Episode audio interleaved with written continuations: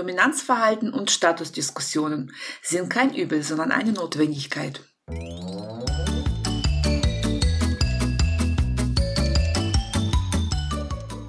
Herzlich willkommen im Hundepub, ein Ort für Hundepubertätsgeplagte.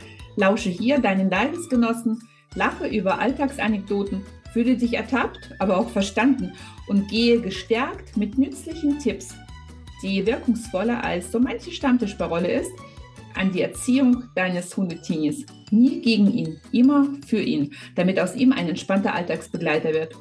Mein Name ist Eri, ich bin Trainerin für Menschen mit Junghund und freue mich sehr, dass wir die nächsten Minuten miteinander verbringen.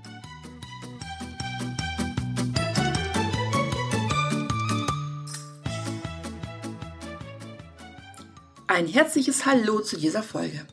Na, wie empfindest du oder was geht in dir vor, wenn du das Thema Dominanz hörst? Ist es bei dir negativ belegt? Ist es neutral oder sagst du, nee, es ist was Gutes? Ich muss ähm, ehrlich gestehen, dass ich eher das Dritte nehme. Und zwar finde ich Dominanzverhalten was Gutes. Und ich erkläre dir auch, warum ich das ähm, gut finde und das so schade finde, dass dominant zu sein so in Verruf geraten ist. Und da wird vieles verwechselt. Denn Dominanz ist ein wichtiges Tool im Zusammenleben einer Sozialstruktur oder, oder sozialen Verbundenheit, ob es jetzt im Rudel unter Hunden oder im gemischten Sozialstrukturen wie das Zusammenleben zwischen Mensch und Hund. Dominanzverhalten sorgt oft für Klarheit, für klare Verhältnisse in einer Beziehung. Und auch unter uns Menschen ist es nichts anderes, ähm, dass man in bestimmten Themenbereichen, bestimmten Lebensbereichen ist einer immer so ein bisschen vielleicht dominanter und damit federführender, richtungsweisender.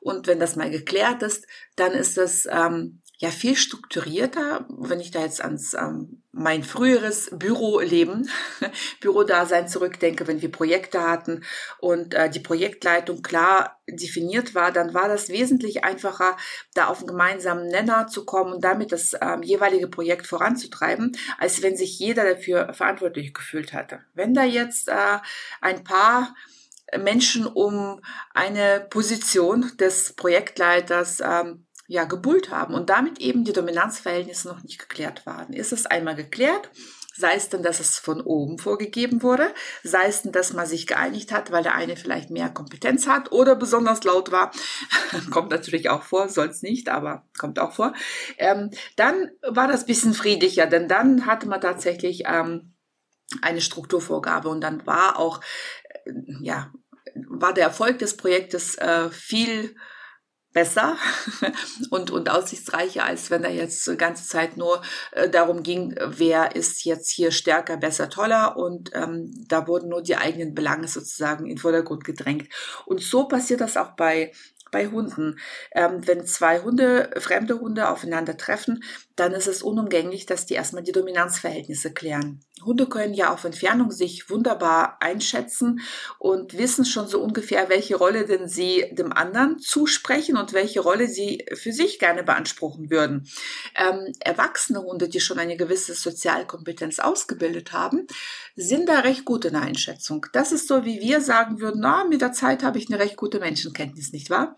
Aber gerade unsere Jungspunte, und wir sind ja hier im Hundepub, es geht ja vieles um die Hundepubertät, gerade in der Hundepubertät ist es so, dass man sich sehr stark ausprobiert. Und äh, ja, viele Hundetypen, die beanspruchen gerne für sich eine höhere Stellung, weil sie einfach wissen möchten, wo bin ich denn, wo stehe ich denn in der, in der hündischen Welt. Dominanz ist ja nie gleichbleibend. Natürlich gibt es Persönlichkeiten, die eher dazu neigen, grundsätzlich so ein bisschen ja, eine, eine, gewisse Dominanz schon auch ausstrahlen. Das ist äh, die beste Variante, dass man das schon ausstrahlt und die anderen das schon ernst nehmen. Und dann gibt es natürlich auch Persönlichkeiten, die versuchen immer eine gewisse Stellung, eine, eine höhere Stellung in, innerhalb eines Rudels oder ähm, einen, einen höheren Status innerhalb einer gemischten Beziehung Mensch-Hund zu bekommen und das immer wieder mal ein bisschen antesten. Und sich aber dessen gar nicht so sicher sind. Da sieht man oft, äh, wenn zwei junge Hunde aufeinandertreffen, die dann auch äh, versuchen, so gegenseitig sich auszuloten, was, was geht und was geht nicht. Das findet oft ähm, ein gemeinsames Rennen statt, was viele als Spiel sehen. Dabei ist es oft eine Unsicherheit äh, von einem, der dann einfach in die Dynamik geht und rennt. Und dann ist es oft einfach Folgen vom anderen, der denkt, oh, dann bremse ich jetzt ein und ähm, versuchen so quasi Energie damit zu senken. Dann findet das viel mit Pfote auflegen, mit Kopf auflegen, mit blockieren. Ja, wird ja unter uns Menschen so verrufen, dass man den Hund blockiert. Ähm, das ist aber unter Hunden sehr, sehr wichtig, dass man dem anderen den Bewegungsradius für eine gewisse Zeit eingrenzt und damit auch die eigene Statussicherheit beweist. Ah, ich kann den anderen kurz mal zum Einhalten ähm, bringen, ja, dass er einfach mal kurz stehen bleibt und ähm, sich zum Beispiel beschnuppern lässt. Das ist auch ein, ein wichtiges ähm, Tool für, für Hunde. Wer beschnuppert wen als erstes? Wenn man das beobachtet, dann ist es ganz, ganz oft so, es gibt ja nie so eine Pauschalisierung, ist immer schwierig, aber es gibt ja immer so, ähm, so einen Mittelweg, ja, beziehungsweise so eine Mittelmasse, so eine Quermasse sagt man, glaube ich, dazu, ne? Querschnitt, Querschnitt heißt das. Mensch, was sage ich denn da?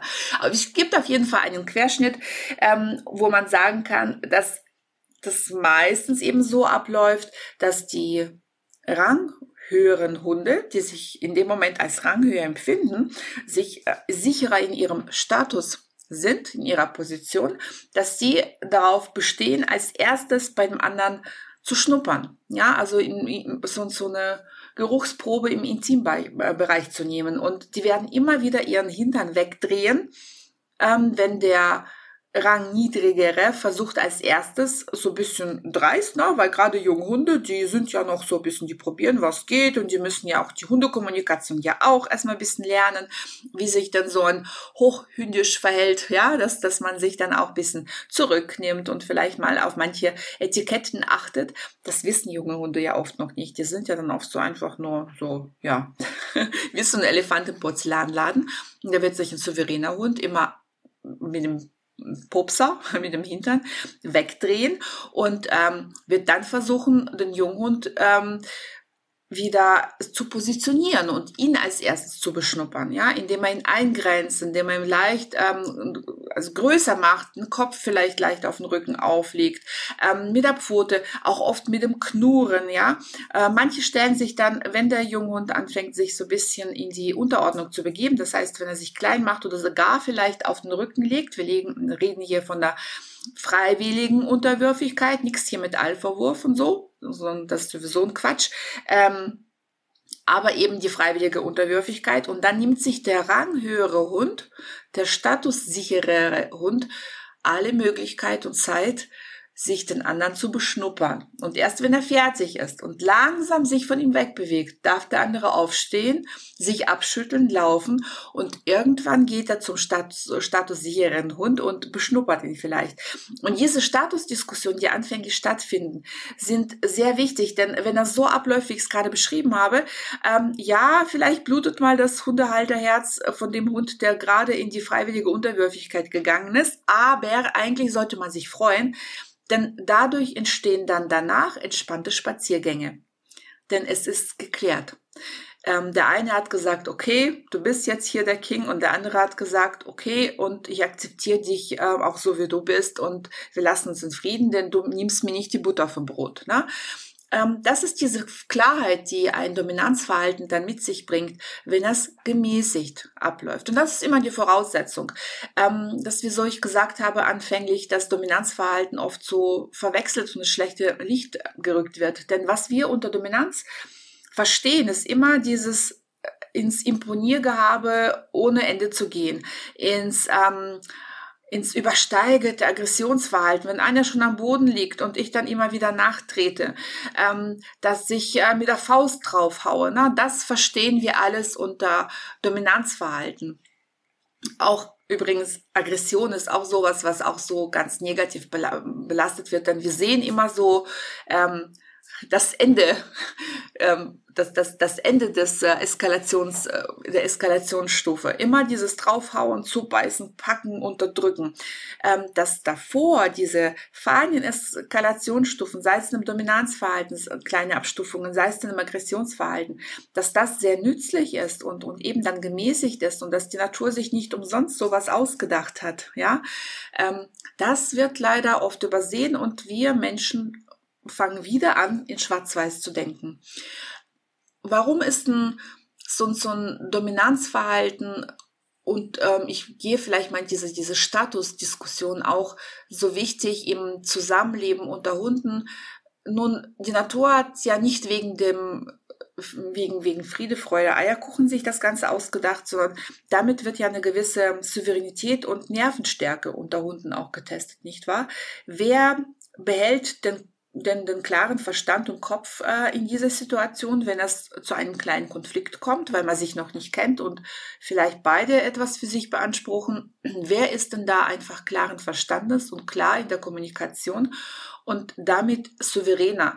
Der wird dann wahrscheinlich ja auch bessere Entscheidungen treffen, wenn das Rudel tatsächlich zu einer kritischen Situation kommt. Ja, es sei denn, ähm, also muss ja nicht unbedingt kritisch sein, aber bei Beutejagd oder wenn es ähm, ums Verteidigen des Reviers geht, etc. etc. braucht man jemanden, der nicht unbedingt impulsiv dominant ist, sondern jemand, der klar dominant ist, nicht wahr? Und deswegen sind Diskussionen ähm, sinnvoll. Und wie gesagt, das andere ist ganz klar, dass ähm, da auch eine gewisse Struktur und damit Ruhe herrscht. Denn ähm, über Statusdiskussionen werden auch Privilegien geklärt und beansprucht, nicht wahr? Also der Statussichere sucht sich dann auch ähm, attraktivere Plätze aus. Auch die Ressourcen werden zum Teil dadurch äh, verwaltet. Und ein, ein dominanter Hund oder ein statussicherer Hund ist ja nicht über alle Lebewesen dominant und statussicher. Dominanz verhält sich ja so, dass ähm, wenn A über B dominant ist und ähm, vielleicht B über C dominant ist, dann kann auch genauso sein, dass ähm, C dann wiederum über auch B dominant ist und äh, A ist dann ja, also ihr wisst, was ich meine. Das verläuft, verläuft ja nicht ganz Zeit parallel, sondern das kann ja wirklich kreuz und quer gehen, ähm, dass ich an dem einen Lebewesen gegenüber dominant bin und dem anderen nicht und äh, wer das, was mir sich unterordnet hat, dem anderen, der vielleicht mal keine Ahnung, dominanter ist als ich, aber nicht unterordnet. Ähm, dann ist die Dominanz natürlich auch ähm, abhängig von der, ja, von der Tagesform würde ich bei Hunden nicht unbedingt sagen, bei uns Menschen ja, auch im Auftreten, ne? wenn es keine geliehene Dominanz ist, sondern so eine ähm, situative Dominanz ist, kann auch von der Tagesform äh, abhängig, dass sich das kurz ähm, wandelt. Die Dominanzverhältnisse hängen auch stark von Talenten ab. Jemand, der zum Beispiel ähm, sehr gut wirtschaftet, ja, sei es denn mit, mit Geld oder mit anderen Gütern, der sollte vielleicht auch, wenn es drauf ankommt, diese auch verwalten und damit eben wirtschaften. Und nicht jemand, der wunderbar im Dekorieren ist.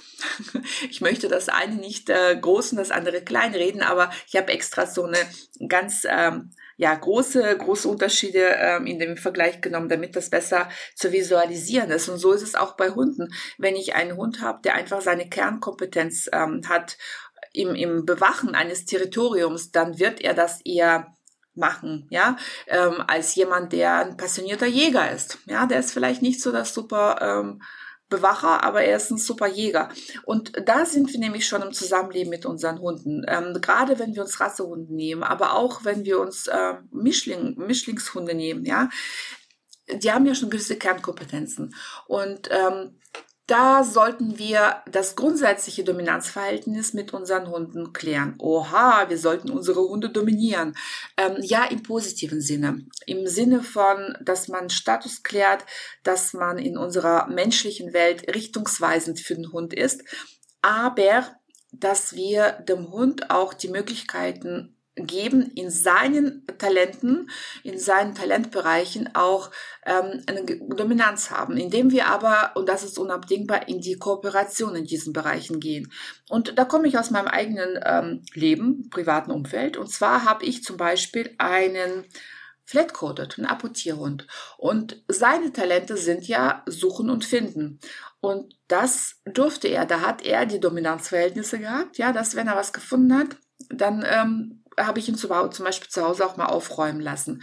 In Kooperation mit mir ist es so gelaufen, dass ich ihm auch gesagt habe, wenn er was suchen soll und mir bringen soll.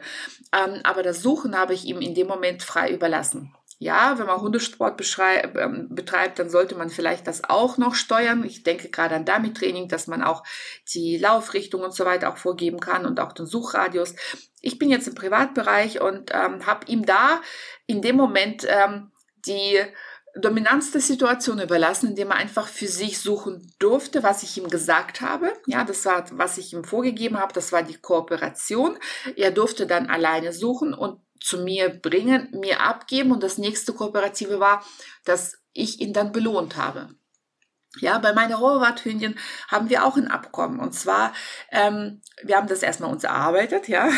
Aber grundsätzlich es ist ein Schutz- und Wachhund und sie kann wunderschön wachen. Und das darf sie auch. Sie darf anzeigen, wenn jemand Fremdes an der Tür ist oder im Garten ist oder und so weiter und so fort. Aber wir haben ein kooperatives Verhalten uns erarbeitet, indem ich dann wiederum ihr beigebracht habe und wir einen Pakt geschlossen haben. Sie zeigt an, und kommt dann zu mir, damit ich das zu Ende ausführen kann, was sie gesehen hat, dass ich quasi dann dafür darüber entscheide, ob denn der Fremde oder die Fremde, die gerade ähm, da sind, Freund oder Feind sind, willkommen oder nicht willkommen sind. Und das funktioniert wunderbar, denn wie gesagt, ich lobe meinen Hund, wenn sie durchs Bellen anzeigt, dass da jemand Fremdes ist. Und dadurch, dass danach das kooperative Verhalten, das Abkommen zustande kommt, dass sie dann zu mir kommt und mir die Kontrolle dann wiederum weiter überlässt, kläfft sie auch nicht. Das ist einfach ein Anzeigebellen und ein Hund darf bellen. Nur kläffig. Das finde ich bisschen unangemessen und, und auch nervig, ne? Vor allem, wenn man da jetzt vielleicht zu nicht besiedelten Gebieten läuft oder lebt. Ja, und um das zu erreichen, ist es aber unabdingbar, dass wir erstmal mit unserem Hund ähm, die Verhältnisse geklärt haben. Deswegen lernen bei mir alle Kunden und ähm, jetzt gerade im laufenden Kurs Orientiert sich Hund gehen wir viel über Statusdiskussionen. Statusdiskussionen führe ich gerne auch ähm, über Stellvertreterkonflikte. Das heißt nicht, dass wir das äh, am offenen Feuer austragen, sondern wir suchen uns ähm, Situationen, wo wir dann so ein bisschen etwas finden, was dem Hund wichtig ist und was er punktuell aber nicht machen darf. Zum Beispiel das Thema Deckentraining, er muss auf der Decke bleiben, obwohl es ihm wichtig jetzt gerade, äh, sich woanders hin zu bewegen. Punktuell muss er auf der Decke bleiben, weil wir das so möchten. Und das ist ein wunderschöner Stellvertreterkonflikt, der sich auch wunderbar darauf auswirkt, dass man am Status zwischen Hund und Mensch arbeitet.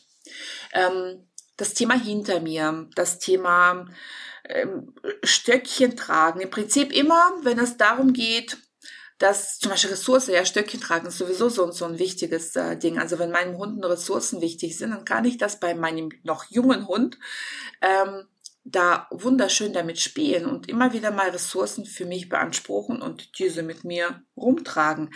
Ähm, und, und das führt alles dazu, wenn man da diese Art der Statusdiskussion führt, dass der Hund mehr zu einem, so sinnbildlich gesprochen, zu einem hinaufschaut. Ja, er nimmt einen mehr wahr, er lernt einen als kompetent, nachhaltig kennen und lernen, ja, und ähm, dass es dann einfach so ein bisschen mehr Durchhaltevermögen unser Mensch hat, äh, sein Mensch hat und dass der Mensch auch einen Plan hat und diesen zu Ende verfolgt und nicht zwischendurch aufhört. Deswegen sind die Statusdiskussionen so, so wichtig. Und ähm, noch ganz kurz zum Schluss, ich werde ja auch manchmal gefragt, ja Mensch, mein Hund, der geht jetzt in die Klärung, der ähm, dies oder diskutiert jetzt einen Status mit einem fremden Hund, gerade wenn zwei Rüden das miteinander machen, ähm, haben die Hundehalter meiner Erfahrung nach oft so ein bisschen Bammel, wobei bei Hühninnen kann das mitunter ein bisschen kniffliger werden. Ähm, ja, soll ich das unterbrechen?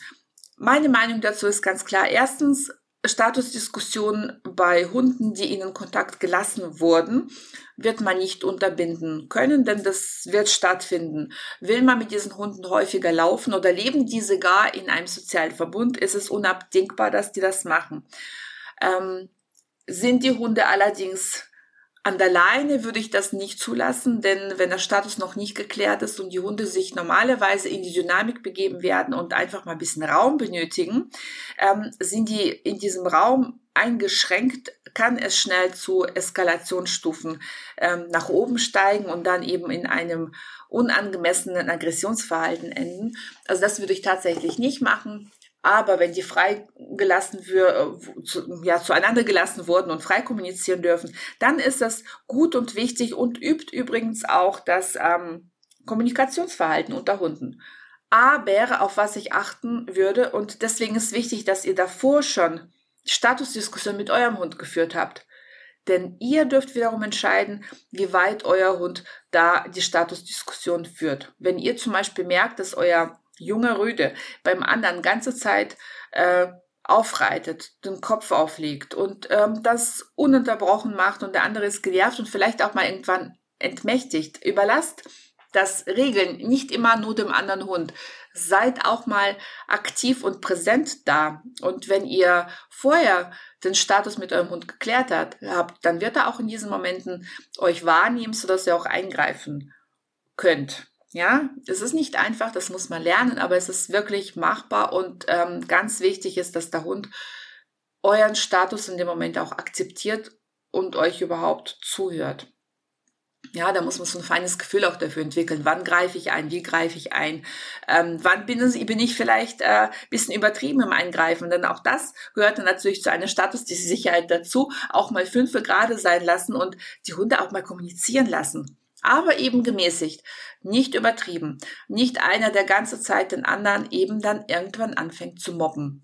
Immer im Kopf behalten, welche Lernerfahrung soll mein Hund aus diesem Kontakt nehmen? Habe ich einen Hund, der grundsätzlich ganz gerne auf dicke Backen macht, ja, ich spreche absichtlich so ein bisschen plakativ, ähm, und ist es einer, der grundsätzlich eher vereinnahmend unterwegs ist und sowieso schon klein äh, oder groß King Louis ist und sehr viel von sich hält, dann würde ich ihm vielleicht nicht so viel Dominanzgesten in, in Kontakt mit anderen zulassen und erlauben, denn eines ist klar, er wächst ja innerlich immer mehr. Und ob ich dann einen Hund, der so ins Unermessliche mental gewachsenes gut handeln kann, das sei dahingestellt. Das ist auf jeden Fall wesentlich schwieriger als einer, der eben auch mal kleine Brötchen zu backen weiß. Ja?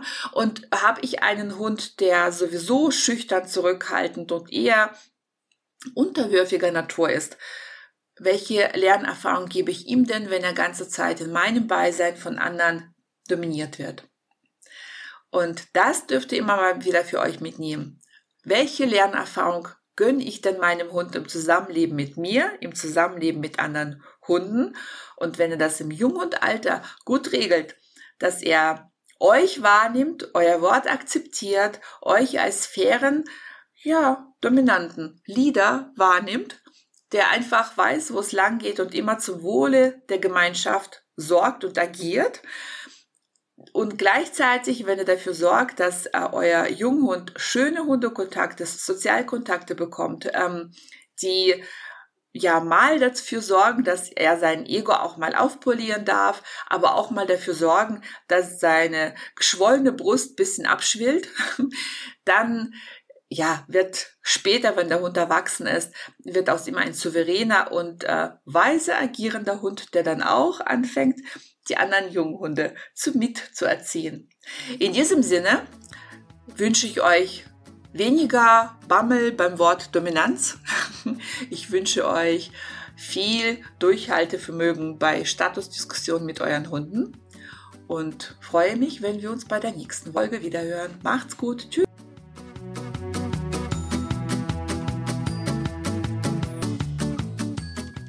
So, das war's mit dieser Folge. Möchtest du noch mehr Tipps für die Erziehung deines Junghundes erfahren? Dann besuche mich doch bei Instagram unter @docchility. Die genaue Bezeichnung findest du unten in den Show Notes. Und nun herzlichen Dank für deine Zeit. Ich habe mich sehr gefreut, dich dabei zu wissen und freue mich auf ein nächstes Mal. Bis bald, deine Eri.